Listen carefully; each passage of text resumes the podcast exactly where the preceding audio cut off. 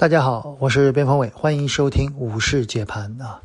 今天的市场呢继续下跌啊，主要领跌的品种是与传统经济相关的地产产业链，保利地产跌停啊，带动招宝万金大跌。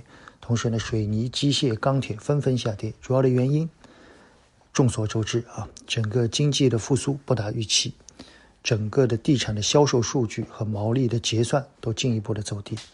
我们在下周中啊，会进一步的跟大家聊一下整个地产当下的情况。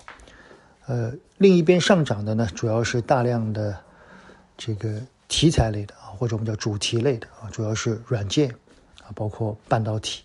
其实从三季报来看，软件和半导体的业绩并不算非常的优良，而且我看了一些公司，其实有非常致命的问题，就是应收账款。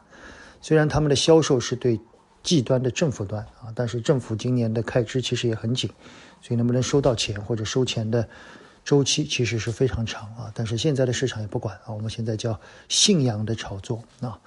从整个市场来看，格局在发生着巨大的变化啊。上周末的订阅内容，我们专门做了一期关于基金三季度的持仓的这一期的内容非常重要啊，建议订阅用户尽早的观看。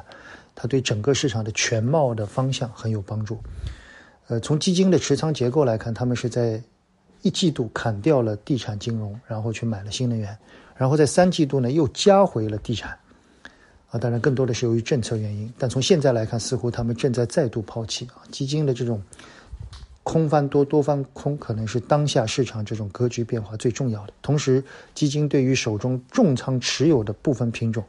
从三季报来看，正在出现比较明显的卖出动作，而这个动作可能正在延续至今。所以这一期的订阅内容，我们叫三季度基金数据大揭秘啊，或者叫分析剖析，大家要仔细的去观看。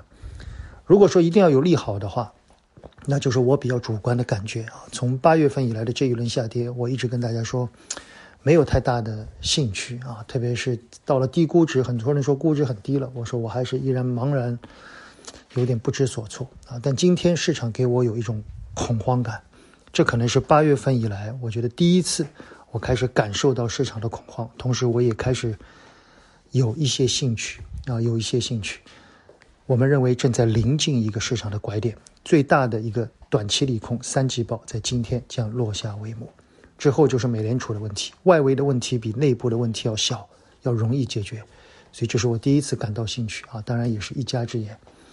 今天我想我们盘后做一个互动吧，大家有没有身边也真的感受到了恐慌？你身边你自己最近的市场有没有给你感受恐慌？还是你已经感觉这个心死啊？哀莫大于心死，谈谈你的感受，增加我们的互动，好吗？在这个时间保持一定的耐心和信心，也许我们正在临近一个比较大的拐点，仅供参考。谢谢大家。